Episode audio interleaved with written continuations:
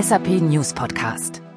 7. Juni 2021, einer dieser großen Stichtage in Deutschland im Umgang mit der Corona-Pandemie. Der Tag, an dem die Betriebsärzte in die nationale Impfstrategie mit einbezogen wurden, nachdem einige Unternehmen schon vorher im Versuch ihre Betriebsärzte auf die Oberarme der Mitarbeiter losgelassen hatten. Schon seit einiger Zeit haben die betriebsärztlichen Dienste mehr Aufmerksamkeit bekommen als je zuvor. Schließlich sind sie auch mit dem Infektionsschutz, mit der Einrichtung von Hygienemaßnahmen im Unternehmen betraut gewesen. Und nun packen sie mit an beim Impfen.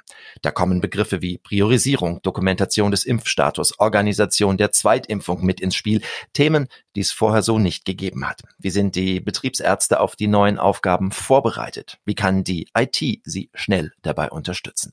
Darüber wollen wir heute reden im SAP News Podcast, auch mit einem Blick auf die Zeit nach Corona so es die denn geben wird.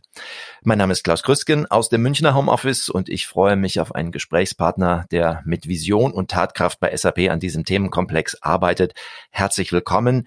Bernd Freibott, Leiter des Beratungsbereichs Sustainability EHS. Grüße an den Bodensee ins Homeoffice in Meersburg. Hallo. Ja, hallo, guten Tag. Freut mich dabei zu sein. Und wir haben wieder mal den Fall, dass wir gleich am Anfang schon jemandem ein herzliches Dankeschön sagen wollen. Das scheint jetzt so der neue Running Gag hier in unserem Podcast zu sein. Ein Dankeschön an den, an den Sohn Ferdinand, der sein Gaming-Headset zur Verfügung gestellt hat für den besseren Sound. Und der jetzt auch nicht im Internet sein darf, damit die Performance stimmt. Alle müssen Opfer bringen in dieser Zeit. Wie gut sind äh, Betriebsärzte denn bisher für die Aufgabe aufgestellt? Nun, Betriebsärzte haben schon immer Impfungen verabreicht. Das ist ganz normal. Zum Beispiel für Mitarbeiter, die international tätig sind, Reisen in Tropen haben. Da ist Impfberatung immer ein Thema gewesen. Natürlich haben wir jetzt etwas ganz anderes. Im Moment haben wir eine Welle, wo nur durchgeimpft wird, relativ unsystematisch. Man bietet das an, Mitarbeiter lassen sich impfen. Ähm, das ist auf der einen Seite mal zu bewältigen. Das kann man über ein einfaches Ticketing-System machen, dass man sagt, wir bieten das an, Mitarbeiter können sich einschreiben, Termine kriegen und das abfertigen. Aber es geht darüber hinaus. Sie sagten schon, es gibt Folgeimpfungen. Wir müssen damit rechnen, es wird neue Impfstoffgenerationen geben und wir brauchen einen systematischen Ansatz, um auch irgendwann mal festzustellen, ob das Unternehmen in der Population Herdenimmunität erreicht hat. Also da kommen vielschichtigere Aspekte noch zum Tragen. Lassen Sie uns mal einen Blick auf das werfen, womit SAP jetzt schon den Bereich der Arbeitsmedizin unterstützt. Ich habe es bei Ihrem Titel gerade schon erwähnt, die Buchstaben EHS. Wofür steht das? Environmental Health and Safety, also so eine typische Bezeichnung für den Bereich dieser Lösungen. Äh, manchmal ist es auch SHE, SHE oder HSE. Eigentlich ist es egal. Wichtig ist, was man tut, dass man sicher tut, Safety First, dass man dabei, was man tut, gesund bleibt, Health und als drittes dann in der Priorität auch möglichst die Umwelt beschützt und nicht unnötig belastet. Wir haben dafür eine Lösungssuite schon seit über 20 Jahren entwickelt. Auch da sind wir in der zweiten Generation, weil es immer wieder Evolution gibt, auch von anfangs administrativen Safety Management zu mehr proaktiven Safety Culture Konzepten, die wir heute haben. Und wir haben da ein rundes Angebot über alle Lösungen weg. Arbeitsmedizin, Arbeitssicherheit, Arbeitsschutz und äh, Emissions Management. Und jetzt, das geht natürlich vom Emissions Management mehr in die Richtung Footprint Management, unternehmensbezogen Carbon Footprint oder produktbezogen Product Footprint. Also da steckt sehr viel mehr drin als nur Gesundheit. Wann kam für Sie als Manager in diesem Bereich EHS-Beratung das Thema Impfung zum ersten Mal auf die Agenda? Also Impfung war immer ein Teil der Arbeitsmedizin, war aber jetzt nicht irgendwie ein dominierender Bereich im Bereich Arbeitsmedizin. Hier konkret war es ziemlich genau oder schon vor über einem Jahr, als man, als wir nach Hause geschickt wurden ins Homeoffice, konnte man eigentlich schon Folgendes absehen. Herdenimmunität ist der einzige Weg, um irgendwann zu normaler Operatibilität zurückzukommen. Um dahin zu kommen, gibt es einen natürlichen Weg, das heißt die normale Durchseuchung. Da habe ich gelesen damals, das würde 20 bis 30 Jahre dauern. Darauf kann keiner warten. Also Impfstoff war die einzige Lösung oder der einzige Weg da heraus. Es war dann auch schon sehr früh angesagt letztes Jahr, dass man erwartet, Anfang diesen Jahres, Anfang 2021, einen Impfstoff zur Verfügung zu stellen. Daraufhin war mir auch klar, der große Challenge wird sein, den in die Arme zu bringen. Und wenn ich an unsere Gesundheitsinfrastruktur in Deutschland denke, war mir klar, die wird damit überlastet sein. auch war es ein natürlicher Schluss dann, dann an der Arbeitsmedizin zu denken.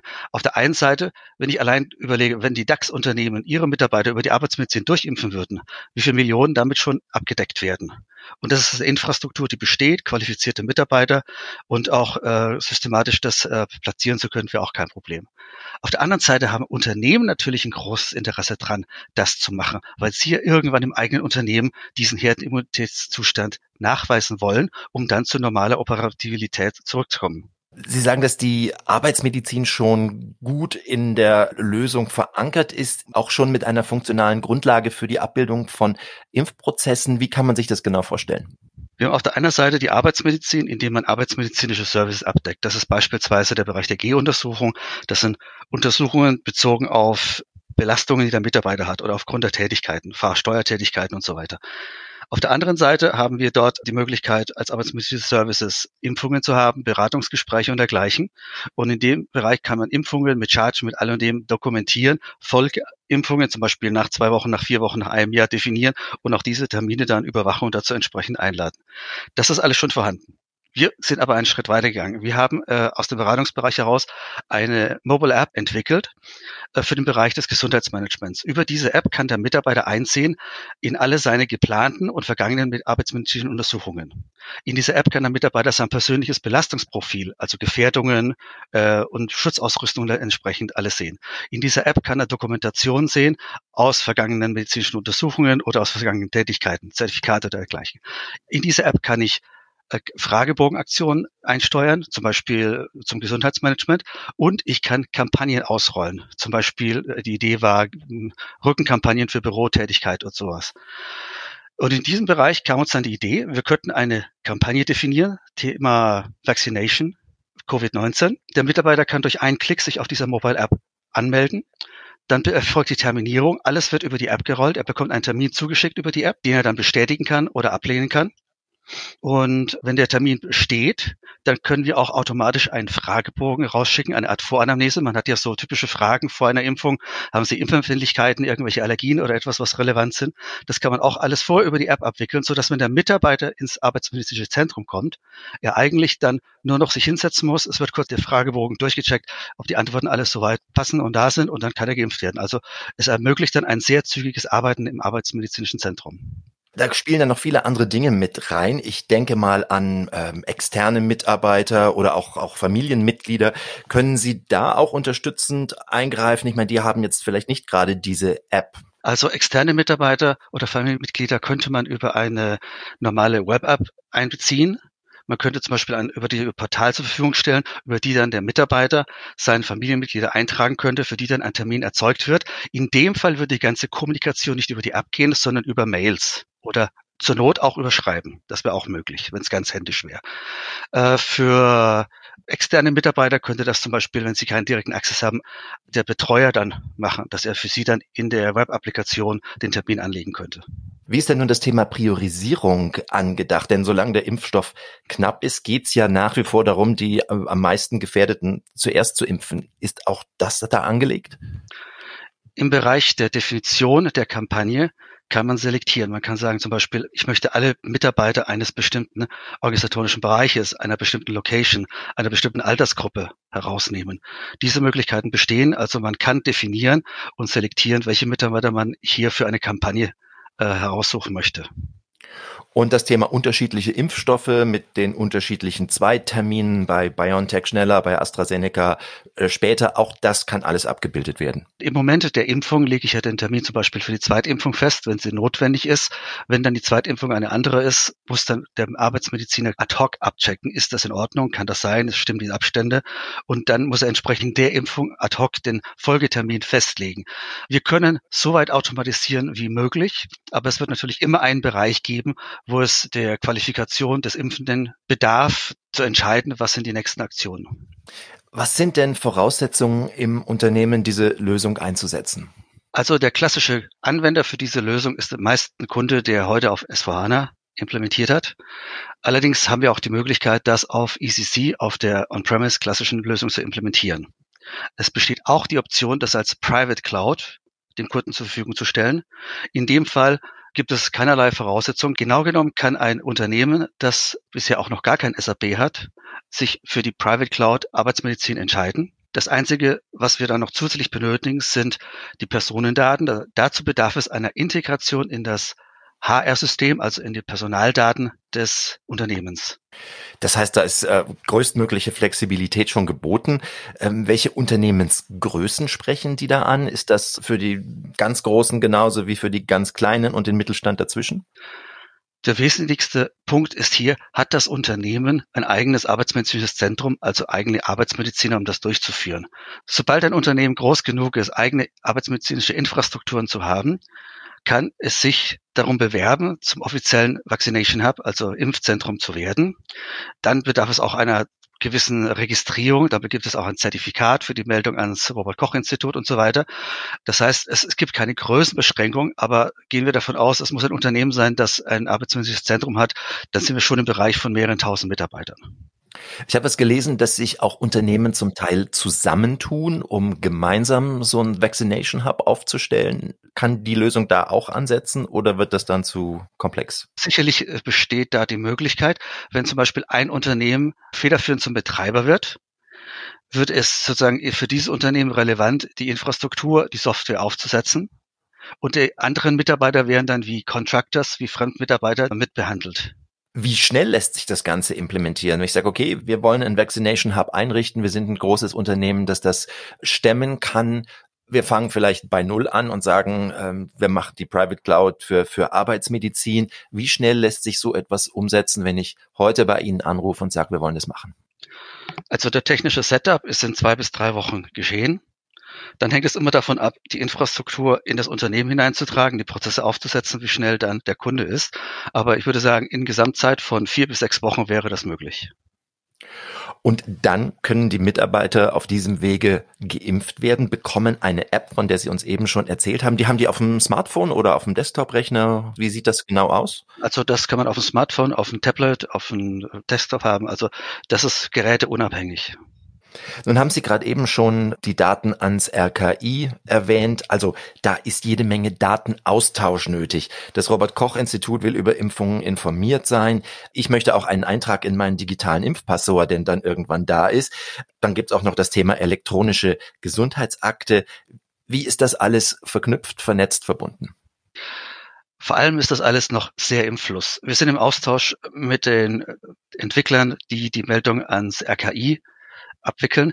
Hier sehen wir schon, dass äh, immer noch Dinge im Definitionsprozess sind. Wir haben zwar einen aktuellen Stand, den wir auch äh, gerade nachstellen und testen. Allerdings bekommen wir gleichzeitig die Information, hier ist auch noch in Bewegung. Wir haben ja vor einiger Zeit gehört, dass die deutschen Gesundheitsbehörden noch mit Fax am Arbeiten waren. Und auf einmal will man die ganze Welt Richtung elektronischen Datenaustausch bringen. Es ist nicht überraschend, dass das alles nicht so schnell geht und im Fluss ist. Ähnlich ist es auch betreffend des elektronischen Impfnachweises. Da gibt es eine Initiative Deutschlands ja in Zusammenarbeit mit IBM. Das sind wir im Austausch. Das ist noch nicht so weit. Wir sind, bleiben aber dran, so dass wir, sobald es möglich ist, dies auch zur Verfügung stellen können. Das wird ja laufen über eine Funktionalität basierend auf einem Zertifikat, das das Impfzentrum hat. Bekommt der, der Geimpfte dann einen Ausdruck mit einem Barcode, den er dann in seine, in die Gesundheits-App oder in seine Nachweis-App einlesen kann, die dann einen Rückcheck macht über dieses Zertifikat, Auflösung und so weiter. Also es werden nicht irgendwo zentral alle Daten aller Geimpften gesammelt, sondern es gibt eine Methodologie, worüber man einen Nachweis bekommt, der verschlüsselt ist, dass man geimpft ist und der dann zum Beispiel gegen den Personalausweis, gegen die Identität der Person gecheckt wird. Das heißt auch, der Datenschutz ist gewährleistet. Absolut. Aber was das Wichtige ist, es ist hier sehr viel im Fluss. Das heißt, auch für uns als Lösungsanbieter heißt das ständig dran sein, nachzustellen und immer wieder auch dann für die Kunden das zur Verfügung zu stellen, was relevant sein wird. Lassen Sie uns ein bisschen über Kommunikation reden, Herr Freibott. Ähm, spielt eine wichtige Rolle im Unternehmen. Wir reden hier über Medizin, über Gesundheit. Da gibt es Sorgen, Nöte, Fragen, Interesse bei den Mitarbeitern. Wie kann EHS Arbeitsmedizin hier unterstützen? Gut, ich denke, da hat sich viel geändert, auch seit der Vergangenheit. In der Vergangenheit war Arbeitsschutz, Arbeitsmedizin ähm, sehr Vorschriften betrieben. Arbeitsschutzvorschriften entsprechend aus denen heraus abgeleitet Arbeitsmedizin. Es war eine Pflichtübung. Der Mitarbeiter musste, wurde eingeladen, wurde dazu verpflichtet, diese Dinge zu tun. Es war eine Pflichtübung. Wir haben jetzt aber einen großen Wandel sowohl in der Arbeitssicherheit als auch in der Arbeitsmedizin. der große Treiber sind nicht mehr Standard-Gefährdungsbeurteilungen mit Standarduntersuchungen, sondern es geht vielmehr darum, ein proaktives Safety-Management, Gesundheitsmanagement zu betreiben, um die Mitarbeiter langfristig sicher und gesund zu halten. Das auf der einen Seite, weil es für das Unternehmen relevant ist, die Mitarbeiter gesund zu halten, wegen den Folgekosten. Auf der anderen Seite auch, um den Mitarbeitern gegenüber als Caring Enterprise sichtbar zu werden. Ich erinnere mich an ein Gespräch mit einem Kunden, währenddessen ich die ganze Zeit von äh, G-Untersuchungen, Pflichttermine, bla bla bla und Compliance gesprochen habe. Beim Thema Compliance hat er mich angehalten und gesagt, für uns ist nicht wichtig, was Vorschrift ist. Wir machen weit mehr, was Vorschrift ist. Für uns ist wichtig, dass wir eine Caring Company sind, sagte er damals, und dass das intern wie extern sichtbar ist. Aha, also es tut auch was fürs Image des Unternehmens. Ja, genau. Gerade in Zeiten von, von Fachkräftemangel ein weiterer Aspekt, attraktiv zu sein für, für zukünftige Mitarbeiter. Lassen Sie uns noch ein paar Punkte ansprechen, die äh, so, so ein bisschen mit den Konsequenzen zu tun haben. Sie haben das Thema Herdenimmunität angesprochen, Herr Freibott. Da will man wissen, haben wir das im Unternehmen erreicht? Dazu gehört aber auch, dass ich ja Daten brauche von den Mitarbeitern, die jetzt nicht im, im Unternehmen geimpft worden sind. Wie kommt das zusammen? Genau das ist das, was heute momentan in den Ansätzen aller Unternehmen noch nicht drin ist. Momentan ist es nur der Ansatz, möglichst schnell irgendwelche Mitarbeiter zu impfen, ohne irgendeinen systematischen Ansatz. Aber wir müssen uns überlegen, dass wir in Zukunft herausbekommen müssen, wie viele Mitarbeiter haben wir geimpft? Wir müssen abfragen, welche Mitarbeiter wurden extern geimpft und wie ist der Impfstatus? Das heißt, früher oder später wird man das abfragen müssen oder abfragen müssen, wer war erkrankt, zu welchem Zeitpunkt, um dann festzustellen, wie die Immunität der Einzelperson ist, um dann irgendwann mal auswerten zu können auf Unternehmensebene, auf Bereichsebene, auf Abteilungsebene, habe ich in diesem Bereich Herdenimmunität erreicht. Denn genau genommen muss ich als Arbeitsschützer sagen, ich kann die Maßnahmen, die ich heute habe, eigentlich erst lockern, wenn ich das nachweislich erreicht habe. Und da bin ich ganz anders aufgestellt als im, im, öffentlichen Bereich. Im öffentlichen Bereich kann die Bundesregierung sagen, wir lockern die Maßnahmen, wir, wir, wir halten das für ein absehbares Risiko, wir öffnen die Gastronomie im Außenbereich und dergleichen. Als Unternehmer in meiner Fürsorgepflicht muss ich eigentlich sicherstellen, dass ein Mitarbeiter keinerlei Gefährdung hat. Umgekehrt, der Schluss, wenn ich das nicht habe und meine Mitarbeiter kommen zur Arbeit, auf einmal ist bei mir eine Abteilung Superspreader und die sind alle erkrankt, dann ist das eigentlich eine Erkrankung aufgrund ihrer beruflichen Tätigkeit. Wenn ich dann Erkrankungen mit Folgeschäden und vielleicht Todesfall habe, sind das Folgeschäden einer beruflichen Tätigkeit, berufsgenossenschaftliche Versicherung und so weiter. Da muss ich nachweisen können, dass ich alles getan habe, um Sicherheit herzustellen.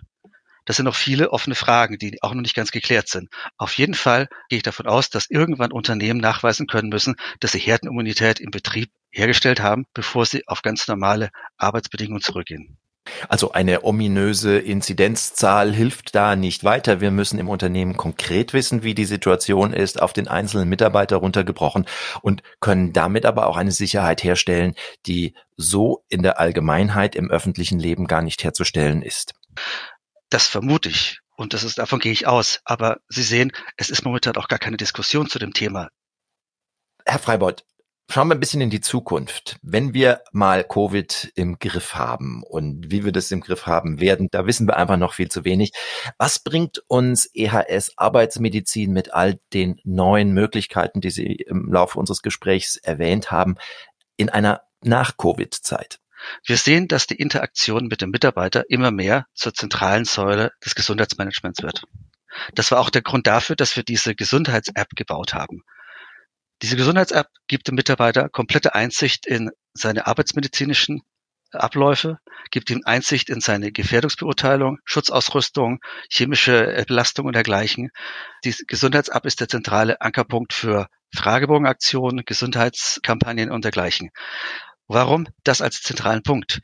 Wenn ich den Mitarbeiter mit ins Boot holen will, in die Mitverantwortung im Gesundheitswesen, muss ich ihn als erstes mal informieren, enablen, Transparenz erzeugen. Wenn der Mitarbeiter diese Einsicht hat, dann kann ich ihn auch als Teil des Gesundheitswesens involvieren.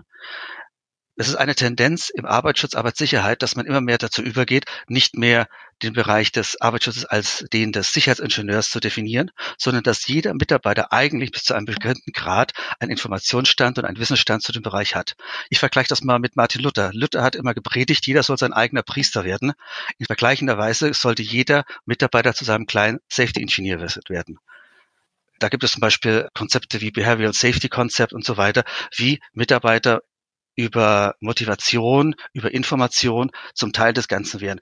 Ein kleines Beispiel, als ich bei einem sehr vorbildlichen Unternehmen war, ich habe gerade ein Meeting vorbereitet, musste ich von einem Stockwerk zum anderen gehen. Ich habe meinen Laptop genommen, meine Kaffeetasse, meinen Ordner und so weiter und mit dem Ganzen in der Hand bin ich die Treppe runtergelaufen, war nur ein halbes Stockwerk, also war nicht mein ganzes, war ein halbes Stockwerk. Sofort kam der erste Mitarbeiter, der mich gesehen hat, auf mich zu und hat mich angesprochen, Most accidents, slips and slides on stairs and steps, also die meisten Unfälle passieren auf Treppen und dergleichen. Und wenn ich da nicht, den Handlauf halten könnte, soll ich doch bitte den Aufzug nehmen. Sofort. Ja. Das ist Safety Awareness im Unternehmen. Jeder Safety denkt, wenn es wirklich zur DNA des Unternehmens wird. Und das ist das, wohin wir uns entwickeln müssen. Aber das bedarf der Involvierung des Mitarbeiters und einer Interaktion und nicht den, den Mitarbeiter als, als Objekt des Arbeitsschützers oder der Arbeitsmedizin zu sehen. Jetzt interessiert uns natürlich schon, ob Sie halt die Treppe runtergekommen sind. Ja, das habe ich geschafft, nachdem ich wieder zurückgelaufen bin und den Lift genommen habe. und das auf ein halbes Stockwerk. Also das, das was wir mit mit äh, EHS-Arbeitsmedizin erleben, ist nachhaltig, kann man sagen. Ein Abschalten nach Covid ist da überhaupt nicht vorgesehen. Im Gegenteil, wir sehen auch heute schon die wachsende Bedeutung der Arbeitsmedizin und des Gesundheitsmanagements. Wenn wir nur noch in Betracht ziehen, die Aging Workforce, das heißt, das mittlere Alter der Mitarbeiter wird steigen und wir müssen auch davon ausgehen, dass wir das nicht ändern können. Wir müssen davon ausgehen, wir werden die Leute länger in Lot und Brot halten müssen. Wir haben uns eigentlich die letzten Jahrzehnte einen Luxus geleistet, dass wir hochqualifizierte Mitarbeiter frühzeitig in Rente geschickt haben. Das können wir auf der einen Seite nicht mehr leisten in Sachen Rentenversicherung. Auf der anderen Seite ist es ein volkswirtschaftlicher Verlust, den wir uns gar nicht gönnen sollten. Also müssen wir dafür Sorge tragen, dass unsere Mitarbeiter auch jenseits der 55, 60 ihren wertvollen Beitrag im Unternehmen leisten können. Und dafür brauche ich ein ganzheitliches Gesundheitsmanagement. Das heißt auch, dass das Thema Arbeitsmedizin einfach in weitere Entwicklung ist und ständig neue Aspekte dazukommen werden in der Lösung? Es ist immer alles im Fluss. Als ich vor 15 Jahren im Bereich EHS anfing, hatten wir komplett andere Lösungen im Risk Assessment und im Incident Management. Unfallmanagement war ein administratives Tool, um Unfälle abzuwickeln, eine, eine Root Cause Analyse zu machen, Maßnahmen abzuleiten und Meldungen an Berufsgenossenschaften oder äh, Versicherungen zu erzeugen. Das hat sich komplett gewandelt. Unser heutiges Incident Management ist ein Tool zum proaktiven Safety Management. Es geht darum, Unfälle zu meiden. 90, 95 Prozent der Incidents, die heute gemeldet werden, sind beinahe Unfälle, Gefährdungen, unsafe behaviors, wie man es auch immer bezeichnet. Aber es sind keine Unfälle, sondern es sind Meldungen, um Unfälle zu vermeiden. Kann man sagen, dass durch Corona auch eine Chance für die Arbeitsmedizin sich aufgetan hat, sichtbarer zu werden, eine stärkere Rolle im Unternehmen zu bekommen? Also schon letztes Jahr gab es eine Rede von Mr. Heil zu dem Thema, äh, in dem die Bedeutung der Arbeitsmedizin herausgestellt wurde. Wir sehen das jetzt. Wir müssen Folgendes uns überlegen. Der Mensch verbringt außer im Bett die meiste Zeit seines Lebens auf der Arbeit. Ein großer Teil der gesundheitlichen Schäden, die ein Mitarbeiter im Leben hat, entstehen durch die Arbeit. Wir können uns nicht leisten, im staatlichen Gesundheitswesen den Bereich weiterhin komplett außen vor zu lassen.